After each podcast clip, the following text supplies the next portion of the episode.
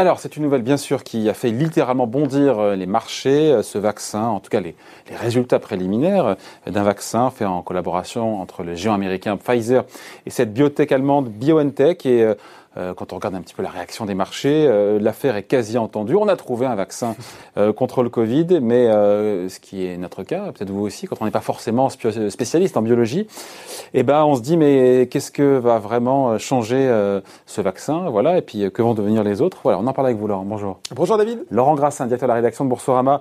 on n'est pas dans C'est pas sorcier, encore une fois, cette belle émission, mais un peu quand même, il faut, il faut parler de cette technologie qui est derrière, encore une fois, ce vaccin. Oui technologie qui est révolutionnaire. Mm. On va peut-être reprendre les bases qu'on a tous vues à l'école, comment marche un vaccin à la base. Hein, c'est euh, le, fait d'injecter un enfin une substance infectieuse, un agent infectieux euh, ou une partie de cet agent qu'on a euh, tué ou modifié pour le rendre inoffensif. Quand on l'injecte dans le corps, finalement, le système immunitaire va s'en apercevoir, va produire euh, des défenses, des anticorps spécifiques pour lutter mm. contre cet agent infectieux. Et quand il va tomber sur la version active, ben, il se sera musclé, il aura été entraîné et il sera à même de combattre euh, notamment ce virus. On parle de vaccin vivant atténué ou de vaccin inactivé. Mais vous l'avez dit, ce n'est pas la technologie qui a été employée dans ce cas précis c'est l'ARN messager. Ah, Et là, je pense que l'audience, elle est plombée. Non, non, non. L'audience, on va essayer de faire simple, peut-être simpliste, pardon aux professionnels de santé qui nous regardent. Euh, on va essayer de faire simple. On va dire que l'ARN messager, c'est une instruction génétique très simple, un bout de code, comme on aurait un bout de code informatique, qui va dire finalement à la cellule ce qu'elle doit fabriquer. Hmm. Sans pour autant inoculer le virus. Alors, en fait, justement, c'est ça. On va dire à, en injectant ce vaccin ARN messager, on va dire à la cellule qui est dans votre corps de fabriquer un bout du virus, du Covid-19, en l'occurrence le spike, la spicule. Alors c'est cette espèce de pointe, espèce de, couronne par lequel le virus s'accroche aux cellules humaines. La cellule va se mettre à fabriquer cet élément qui est inoffensif en lui-même. Il va être détecté par le système immunitaire qui va fabriquer à ce moment-là des anticorps spécifiques et qui va activer la protection contre le virus du Covid-19. Voilà, j'espère qu'on a été clair. Après, j'ai envie de dire, euh, peu importe la technique, pourvu qu'on ait j'ai envie de dire, euh, le résultat Alors, oui et non, justement, parce que vous l'avez souligné, c'est plus simple et plus rapide. On ne manipule pas euh, de virus mort ou atténué. Ça, c'est donc ça peut aller beaucoup plus vite. Et puis, on peut aussi imaginer que si euh, le Covid-19 se développe en différentes souches, ce sera aussi plus simple à mettre en œuvre et à produire dans grande quantité et rapidement. C'est aussi l'intérêt de cette technologie de l'ARN messager. Et alors, on disait juste, pardon David, révolutionnaire, parce que jusqu'à présent, c'est la première fois qu'on fait un vaccin à base d'ARN messager, euh, donc c'est une vraie première. Voilà. Après, ça peut aller très vite, on vous l'avait dit, à condition, encore une fois, que ce soit efficace. On nous annonce 90% d'efficacité. Pardon, sur 94 patients. Alors, oui, là aussi, il faut expliquer. Sur le papier, là, ça, voilà, dit, mais voilà, on dit, bon, 94 patients, c'est un bon début, mais. Donc, euh, on a fait, on, va reprendre, on a fait une étude sur 43 000 patients avec d'un côté ce qu'on appelle un bras placebo, c'est-à-dire que certaines personnes ont reçu un placebo, quelque chose qui n'a aucune efficacité, et de l'autre, le vaccin, hmm. pris en deux doses. Il y a à peu près 40 000 personnes qui ont reçu les deux doses. On les a relâchés dans la nature, si je puis dire, et puis on a vu les cas positifs.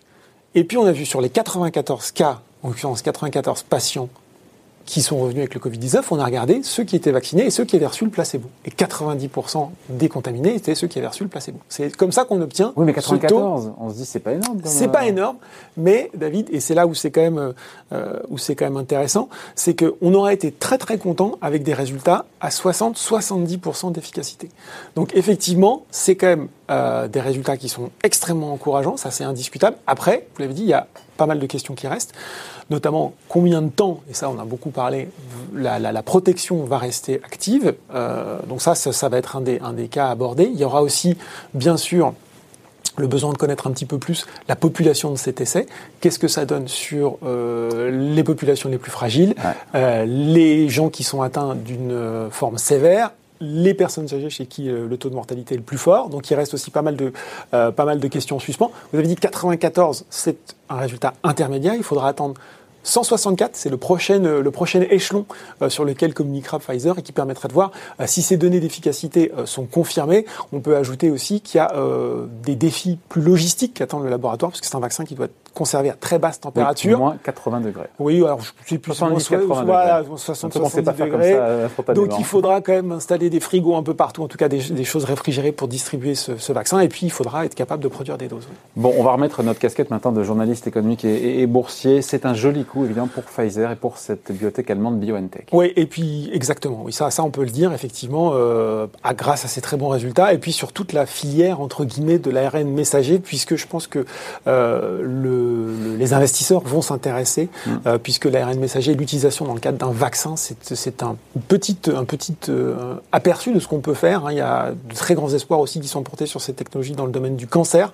Donc effectivement, pour une société comme Moderna, dont on a également euh, parlé et qui est mise sur la même technologie, sur CureVax, il y a un partenariat aussi avec, comment il s'appelle, Translate, Translate Bio et Sanofi. Donc effectivement, pour tous les groupes qui bossent dans cette technologie, il va y avoir un sacré coup de projecteur. Ouais, et justement, pour tous ces compétiteurs dans cette course au vaccin, course effrénée de partout dans le monde, est-ce que c'est pas déjà trop tard pour celles et ceux qui sont pas sur cette technologie-là? Ah bah Alors, j'en parlais justement avec, euh, avec Frédéric Gomez, qui est analyste spécialiste euh, chanté chez Farmium Securities, et il me disait, vous savez, finalement, il y a un peu de la place pour tout le monde, euh, pour plusieurs raisons.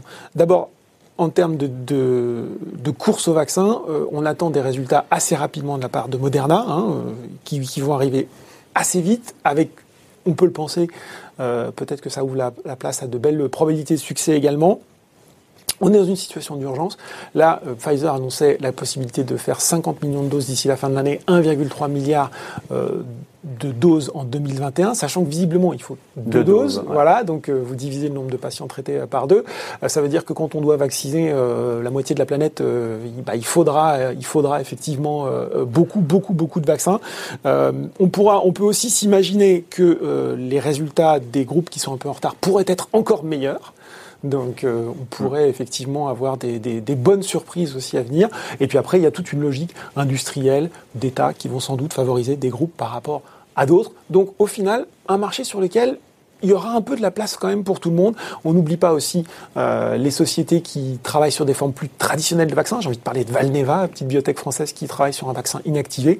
Euh, c'est pas pour, c'est pas parce que voilà, on est tout euh, fasciné en ce moment par les RNA messagers qu'un vaccin traditionnel n'aura pas aussi très bons résultats d'efficacité. Bon, avant de se quitter, on se dit quoi que finalement celles et ceux hier qui, euh, qui ont fait un peu grise mine, c'était ceux qui font du, bah, diagnostic, diagnostic bah voilà, hein. forcément, euh, les, les, rares valeurs en repli arrêtées dans le, dans le domaine du diagnostic. On pense à Biomérion, on pense à Eurofins, on pense même s'ils font pas stricto sensu du diagnostic à, à Sartorius Tedim. On pense aussi à Novacite, mais euh, qui s'est replié 30%, mais qui avait eu un parcours tellement explosif. Euh, c'est peut-être un peu dur dans la mesure où, voilà, en attendant que le vaccin arrive, on aura, à mon avis, encore besoin pendant quelques mois de oui. diagnostic. Donc voilà. En tout cas, il y avait, il y avait cette euphorie qui se poursuit encore aujourd'hui. En tout cas, voilà, dire quand même que c'est pas juste une espèce de, de, coup de com' de la part de Pfizer, mais qu'il y a vraiment des, des belles données euh, à l'appui. Voilà, j'espère qu'on était clair sur ce sujet. Merci beaucoup, Laurent. Merci, David. Bonne journée. Bye.